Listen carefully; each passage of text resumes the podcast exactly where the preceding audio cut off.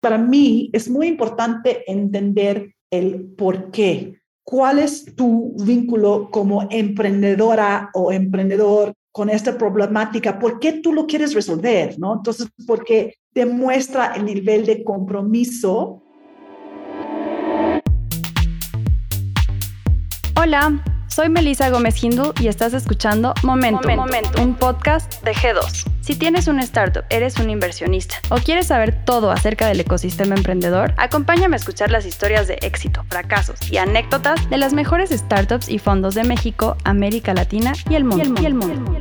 Momentum es un podcast para ti, que tienes la pasión, visión y capacidad para aprender y adaptarte en este mundo cambiante. Comencemos. Hola, bienvenidos a otro episodio de Momentum. El día de hoy tenemos con nosotros a Ana Raptis, founder y managing partner de Amplifica. Ana, bienvenida, ¿cómo estás? Muchísimas gracias por la invitación, Melissa. Estoy muy bien, gracias. Qué bueno. Ana, pues si quieres empecemos. Cuéntanos un poquito sobre tu trayectoria, tu amplia trayectoria como consultora en inversionistas, como inversionista tú misma y, y hasta dónde te llega eso. Yo empecé estudiando economía en Australia y siempre he estado súper interesado en temas de desarrollo, desarrollo, económico, ¿no? Fui yo súper nerd, ah, siempre leyendo los libros del Banco Mundial y sus reportes al final de cada año de, sobre el crecimiento económico de los países. Entonces, yo empecé por allí, yo pasé tiempo trabajando en la ONU, hice una maestría en economía internacional en los Estados Unidos. Y pues sí, siempre me aficionaba todo el tema de desarrollo económico y cómo nosotros lo podemos impulsar a, a, través del sector privado. Y eso es lo que me, llegó, me llevó a llegar a México, ¿no? Llegué a México en 2000 para trabajar en proyectos de energía y porque el acceso de energía limpia, confiable, a un precio accesible es súper importante para el desarrollo del país. Y durante este camino, pues siempre he sido inversionista también a mi manera, con cantidades pequeños. Yo empecé invirtiendo en la bolsa y durante mi carrera iba pues desarrollándome como inversionista, invirtiendo en diferentes productos.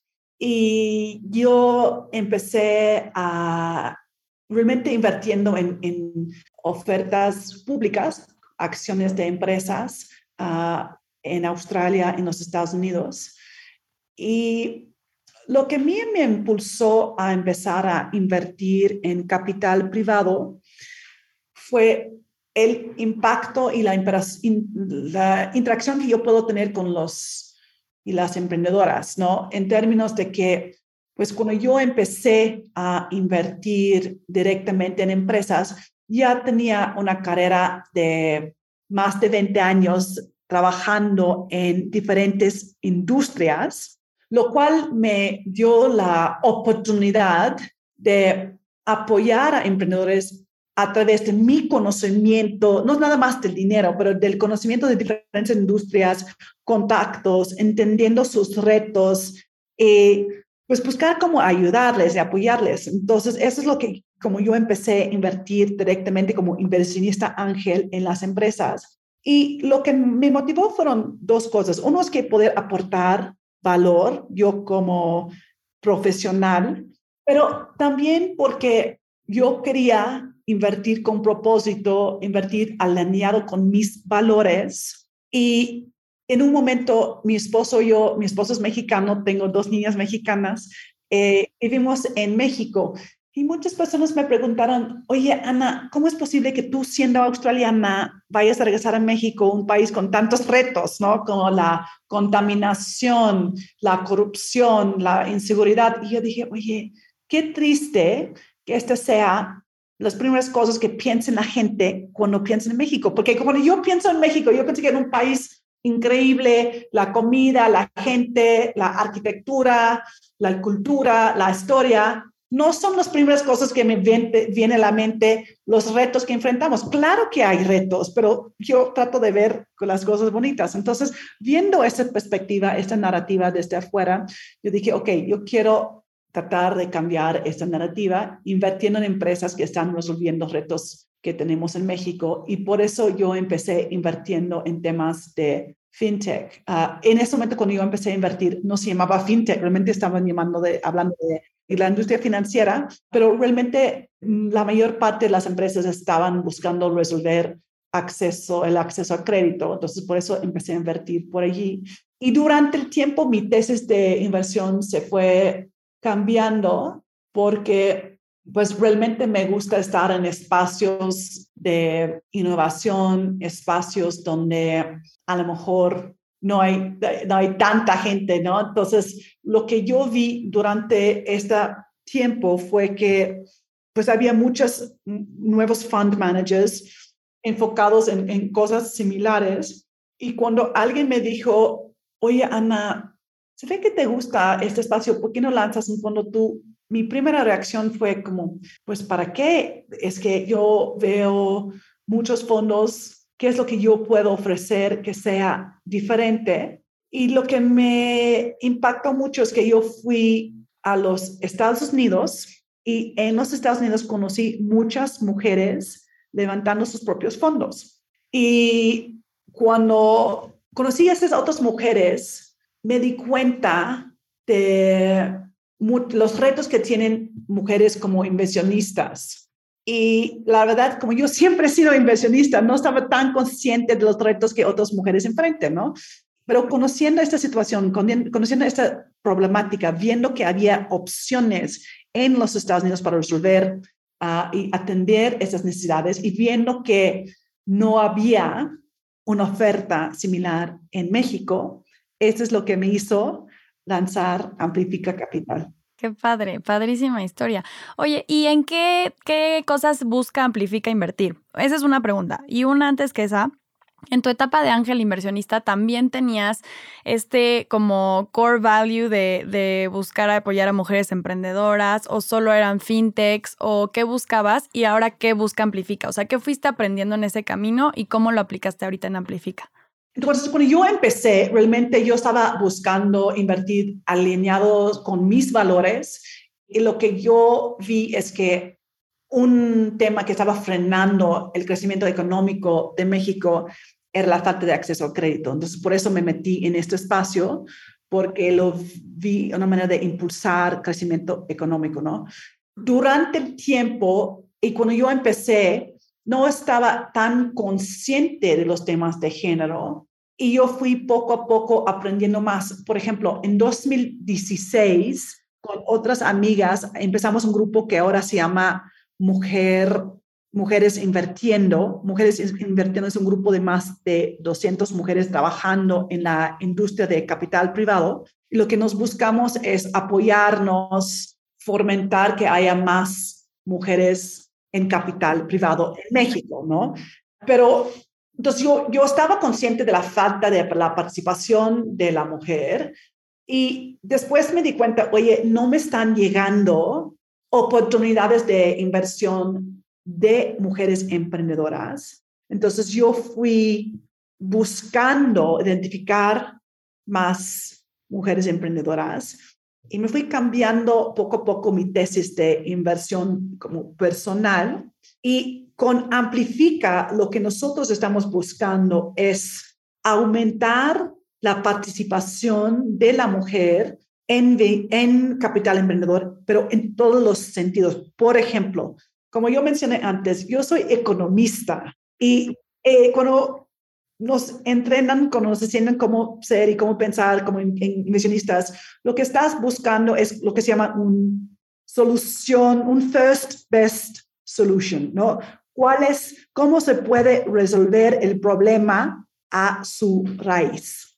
Y cuando yo veo por qué no hay tanto dinero llegando a emprendimientos de mujeres, estoy 100% convencida de que es porque no hay suficiente mujeres inversionistas. En este momento, más del 90% de las personas tomando las decisiones de inversión son hombres. Entonces, no nos debe de sorprender de que más de 90% del dinero va a equipos liderados por puros hombres. Claro, sí me ha pasado que luego estoy en llamada o lo que sea con otro fondo y cuando somos puras mujeres en la pantalla, y lo digo en la pantalla porque pues, ha sido en Zoom últimamente, siempre se toca el tema de que, ay no, qué padre que ahora sí somos puras mujeres en esta llamada. Y en esa llamada estamos hablando de deal flow, de oportunidades de inversión, de fundraising, este, pero a lo que voy es que es impresionante que se tiene que hacer ese énfasis de, ay, ahora sí somos puras mujeres, porque normalmente mi 80% del tiempo pues me la paso hablando con puro hombre, ¿verdad? Pero sí, te entiendo perfecto. Entonces, tiene sentido, ¿no? O sea, que los hombres quieran invertir en, en, Y no lo digo así como de, ay, es que pobrecita las mujeres, sino pues hace sentido porque te relacionas más con las personas que, que vas a invertir y con las que estás emprendiendo y con los que van a ser tus socios por largo plazo. Pues es una cosa de relacionamiento obvia.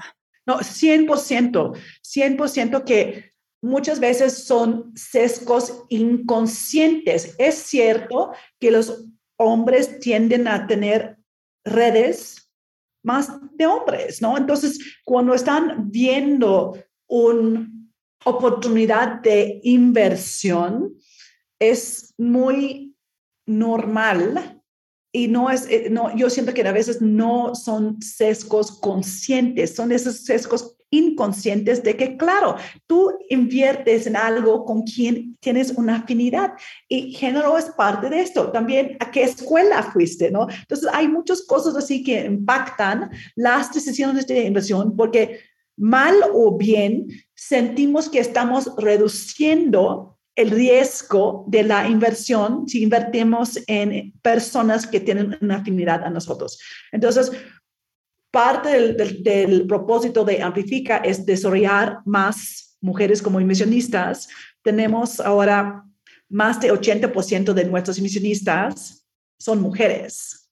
A mí me encanta porque también la gente que trabaja en Amplifica tiene la oportunidad de, de, invertir a largo plazo, ¿no? Estaba platicando con una de tus colaboradoras y me decía, ay, es que es padrísimo porque hasta nosotros nos podemos involucrar como inversionistas, pero también trabajando para el fondo, o sea, también buscando oportunidades de inversión y cualquier cosa, pero me encanta, me encanta esta iniciativa. No, muchas gracias. Entonces, cuando nosotros estamos evaluando las empresas, estamos buscando empresas donde puede haber mujeres líderes o productos o servicios que benefician la vida de la mujer. Y eso es realmente donde estamos enfocados. Ah, hemos invertido en este momento en ocho empresas y de estas ocho, todos tienen mujeres founders o co-founders. Eso no es una condición necesaria ni suficiente. Hemos uh, hecho due diligence, hemos evaluado empresas donde hay hombres founders también y que no hay mujeres founders, pero no hemos hecho una inversión en una de esas empresas todavía, pero entonces estamos súper dispuestos a evaluarlos uh, siempre en cuando que tienen un impacto positivo sobre la vida de la mujer. Estamos buscando invertir en empresas que están usando tecnología para que puedan ser escalables, ¿no? Entonces, realmente no hemos hecho ninguna inversión todavía en temas de consumo, en donde están enfocados muchas empresas de, mujeres, pero hemos hecho inversiones en agro, en fintech, en movilidad y en uh, educación. Súper, creo que, de hecho no creo, sé que somos socios en una empresa que se llama Club. Este, Bueno, en nuestro portafolio le decimos Club porque tenemos otra que se llama Club con O, entonces esa es la confusión, pero en Club, Club, me encanta esa. No sé si quieras contarnos un poquito sobre tu portafolio, algunos casos de éxito, cómo van algunas de las empresas, este, me encantaría saber un poquito más. Claro, es que, pues la primera inversión que nosotros hicimos fue uno que se llama Colors y Colors hace transporte entre ciudades. Entonces, es súper interesante porque 80% de las personas que viajan en autobús lo hacen por necesidad. Lo que digo es que lo hacen porque tienen que ir a trabajar o tienen un compromiso familiar, pero no es que van de vacaciones. Entonces, esto significa que implica que la elasticidad de demanda es muy baja. La gente está viajando porque tiene que viajar. Y he, sido en una industria usando poco innovación y poco tecnología. Entonces, lo que está haciendo Colors es trayendo toda esta tecnología de las industrias de, por ejemplo, aerolíneas, otro tipo de transporte para optimizar estos servicios. Les voy a dar un ejemplo.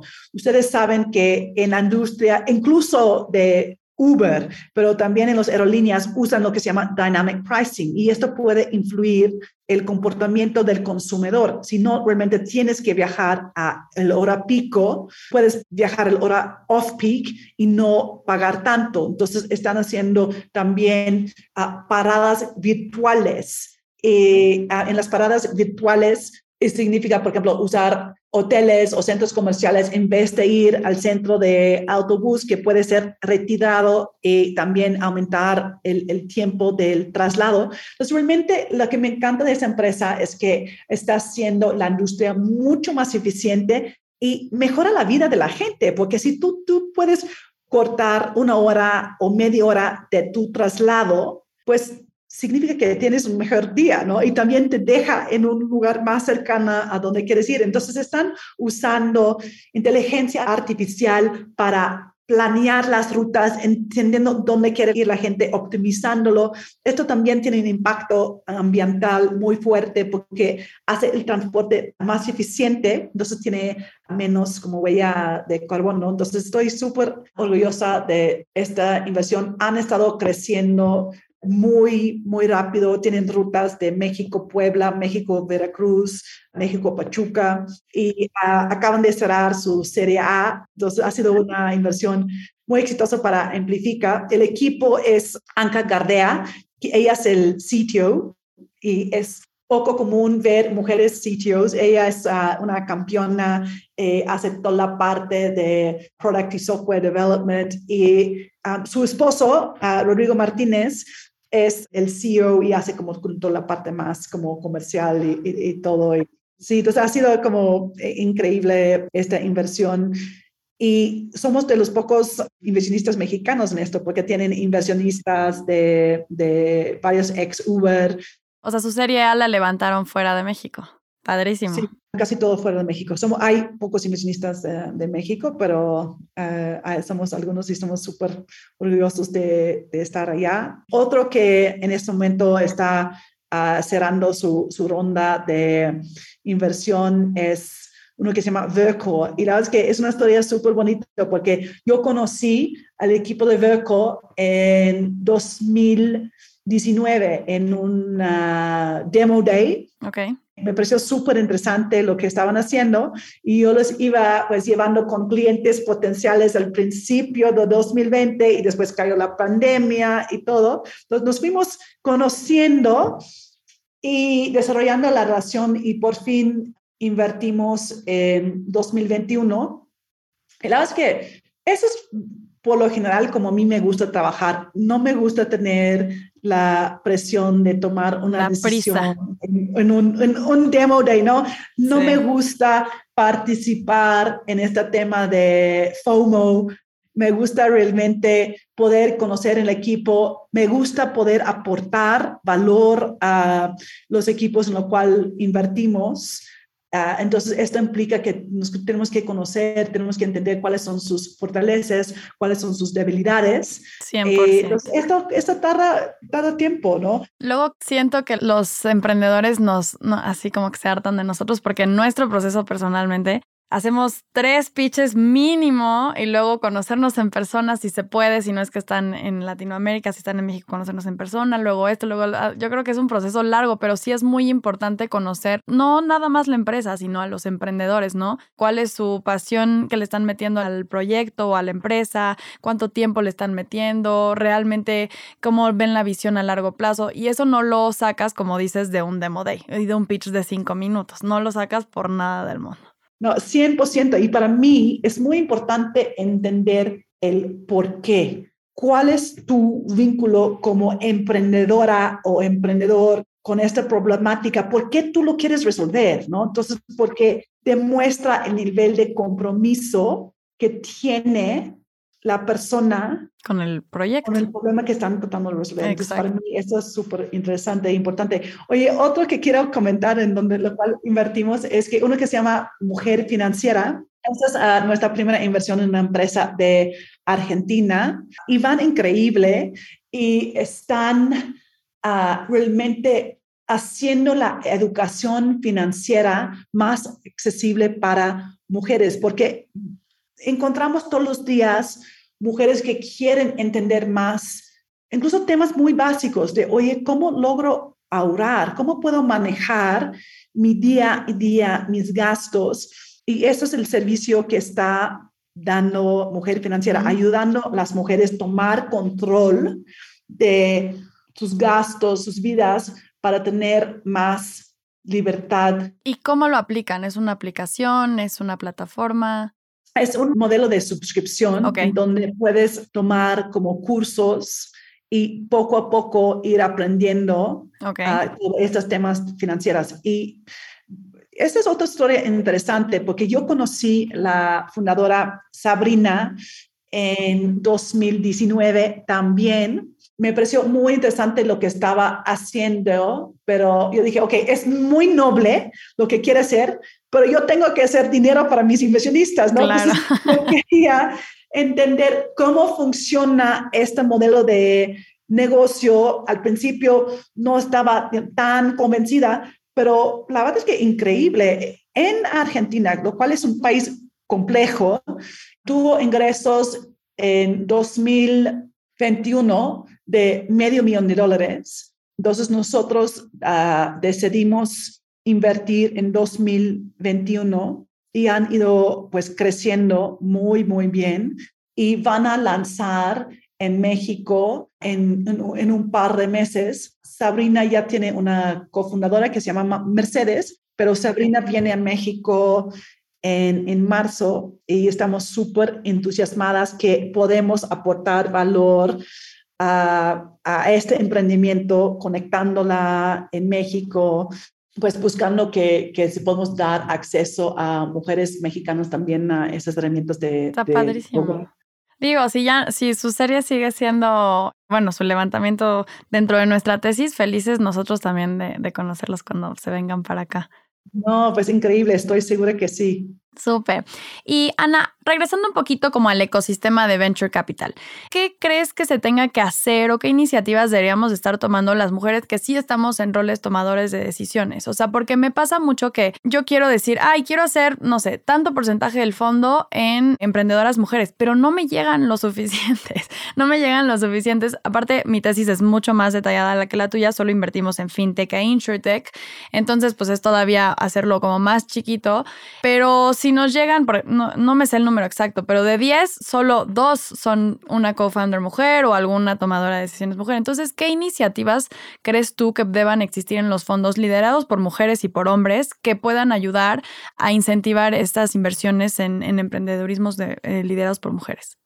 Esa es una interesante pregunta porque yo siento que es importante visibilizar que hay mujeres en el fondo, mujeres tomando decisiones de inversión, porque lo que yo veo que es cierto que es mujeres atraen a mujeres. Entonces, en Amplifica, a veces me sorprende que hay otros fondos que me dicen, oye, Ana, queremos atraer talento femenino, pero, pero no nos llega ningún CV de ninguna mujer. Y digo, oye, qué interesante, porque nosotros tenemos el reto opuesto, porque a veces pensamos, uy, chin, somos puras mujeres, necesitamos realmente tener diversidad, queremos meter hombres al equipo, pero nosotros nos llegan mucho más currículums de mujeres que de hombres. Entonces, yo siento que el ambiente de el mundo financiero puede ser muy hostil hacia pues cualquier persona, no nada más mujeres, a veces las, prácticas de trabajo, la falta de flexibilidad y todo, puede ser obstáculos para personas que entran. Yo puedo ser claramente, en mi caso particular, yo soy una persona que yo trabajo mucho y yo soy súper trabajadora y todo, pero también me gusta poner límites, ¿no? Yo tengo que tener tiempo para mí, yo tengo que tener tiempo para hacer deporte en otras cosas. Y yo me acuerdo cuando vinieron los de investment banking, cuando yo estaba haciendo mi maestría, estaban buscando en el recruiting, ¿no? Yo dije, no hay manera de que yo voy a trabajar con una de esas empresas. Es que hablaban de su cultura, de que la gente dormían en la oficina, que todos siempre trabajaban los fines de semana y todo. Entonces, es muy importante tener una buena cultura de trabajo, una, una cultura en donde la gente tiene tiempo para poder descansar y que realmente no se sienten como esclavos. Y en México todavía tenemos muchos retos con esto, ¿no? Que están trabajando horas demasiado largas, demasiado tiempo que tienen que estar en la silla, realmente no haciendo nada. Entonces, siento que tenemos que buscar cambiar la cultura de trabajo, pero nada más cambiarlo, comunicarlo. Oye, si tú trabajas en esta organización, nosotros pensamos o esperamos que vas a estar disponible de esta hora a esta hora y, tu tiempo libre es esto, ah, para no espantar a la gente, porque sobre todo en México, que todavía sigue siendo una sociedad en donde las mujeres en general trabajan más en la casa y están más en cargo de, los niños y las niñas, cuando no hay flexibilidad en el trabajo es, es muy difícil. Entonces, cuando las mujeres jóvenes me preguntan, oye, Ana, ¿cómo lo haces? ¿Cuáles son los consejos que, que me des para, para poder trabajar? Tener equilibrio. Yo digo, oye, escoge muy bien tu pareja, porque para mí, en una pareja, es muy importante compartir las responsabilidades para que las dos partes en la relación pueden participar en el cuidado de la casa, en el, en el crecimiento profesional. Los niños, las niñas, eh, todas esas cosas, porque si yo tuviera que hacer todo, yo no pudiera. Entonces, no existiría Amplifica, yo creo.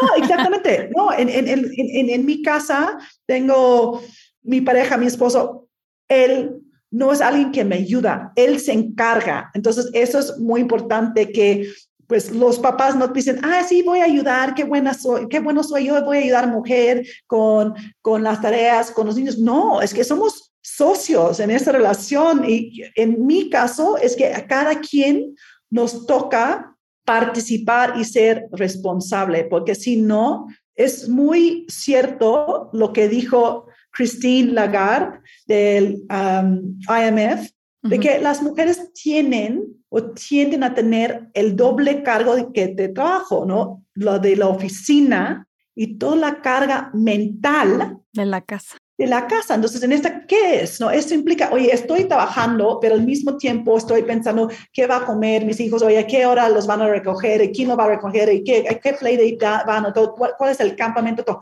Si puedes compartir este trabajo con tu pareja, es muy, yo, para mí es muy importante. Entonces, es muy difícil que las mujeres pueden lograr su potencial en una sociedad súper machista en donde todo el trabajo de la casa toca a la mujer. 100% de acuerdo. Y, por ejemplo, ¿en qué nivel consideras que está justo eso en México y la TAMLE, el tema de la equidad y la participación femenina, ya como más en temas laborales? O claramente nos queda claro que pues, en temas de la casa, pues la participación es altísima, pero la equidad y la participación femenina en general, y no nada más en la industria del venture capital, sino en general. ¿Y cómo eso puede impactar ahora sí la industria del venture capital? Excelente pregunta. Yo me acuerdo el dato del World Economic Forum, que México está rankeado 122 de 155 países en términos de oportunidad y participación económica. Entonces, eso está muy bajo. Sí. Uh, el más bajo en América Latina es Guatemala, que va justo atrás de México, pero México va muy atrás de Brasil, Colombia, Argentina, y eso está impactando nuestro rendimiento económico, nuestro crecimiento económico. Entonces, cuando yo hablo del tema de equidad de género, para mí no es un tema de mujeres, es un, tema de toda la sociedad. México podría ir mucho mejor si logramos potencializar la capacidad de las mujeres, si les dejamos llegar a su potencial el crecimiento, según el INCO, podría aumentar 15%. Entonces, siento que es algo súper importante porque estamos perpetuando un mundo sesgado sin una participación alta de, mujeres. Entonces, si, lo regresamos concretamente a el mundo de capital emprendedor, ¿por qué nos importa si no hay mucha participación de la mujer? Pues nos importa porque el mundo de VC es donde viene la innovación y estamos resolviendo el problemática que nos enfrente hoy y para el futuro. Entonces, cuando nosotros pensamos en empresas como Tesla o Airbnb o Twitter, uh, Google, si pensamos en Apple, si pensamos en Moderna, ¿no? Que todos estos empezaron por venture, ¿no? Y si no tenemos mujeres en la mesa tomando decisiones y participando aquí, pues tenemos un mundo muy sesgado hoy y lo estamos perpetuando porque estas empresas están diseñando el futuro. Cuando ves los sesgos en los algoritmos de inteligencia artificial contra las mujeres, ¿no? Cuando ves que no hay suficiente inversión en salud femenino, eso es porque no hay suficientes mujeres participando como inversionistas. Entonces, realmente es un, es un problema fundamental que tenemos que resolver para tener una sociedad no nada más más justo, pero más próspero para todos. Y por eso me encanta la iniciativa de Mujeres Invirtiendo, que por cierto soy parte, ¿eh? no creas que soy parte de Mujeres Invirtiendo y me encanta esa iniciativa y me encanta esa comunidad que se ha creado. No sé si nos quieras platicar un poquito de qué se trata y si quieres platicarnos también hacia dónde va Mujeres Invirtiendo y hacia dónde va Amplifica. No, increíble. Sí, como mencioné antes, es que Mujeres Invirtiendo empezó con un grupo de amigas en, una casa de una amiga en, en, 2016 y ha ido evolucionando y ya es un ACE y nosotros estamos buscando aumentar la participación de la mujer en capital privado en México. También este año empezamos una, un programa de aliados donde estamos buscando sensibilizar hombres participando en, en la industria, que, cuáles son las medidas que pueden tomar para que la industria sea más interesante, atractivo y para, también para retener y promover talento femenino. Entonces, tenemos diferentes iniciativas. Uh, unos son realmente enfocados en mujeres, otros están enfocados en la industria en general. Entonces, queremos ir siguiendo así, impulsándolo. Y realmente estoy súper orgullosa de lo que hemos logrado. Como dije, ¿no? es que empezó con un grupo de unas amigas, ya somos más, pues eh, ya, somos casi 300 integrantes de, de, este grupo. Entonces, ya no cabemos en el chat de WhatsApp, ¿no? Entonces, es que vamos increíble con, con esto, ¿no? Y con Amplifica, nosotros estamos, como mencioné, ya hemos hecho ocho inversiones. Estamos buscando hacer entre 20 y 25 inversiones y pues la verdad es que vamos muy bien, es que vamos cada, cada semana tenemos más y más deal flow, ¿no? Es que estamos recibiendo propuestas de inversión de, de, México y toda América Latina, lo cual nos, nos da uh, mucho gusto.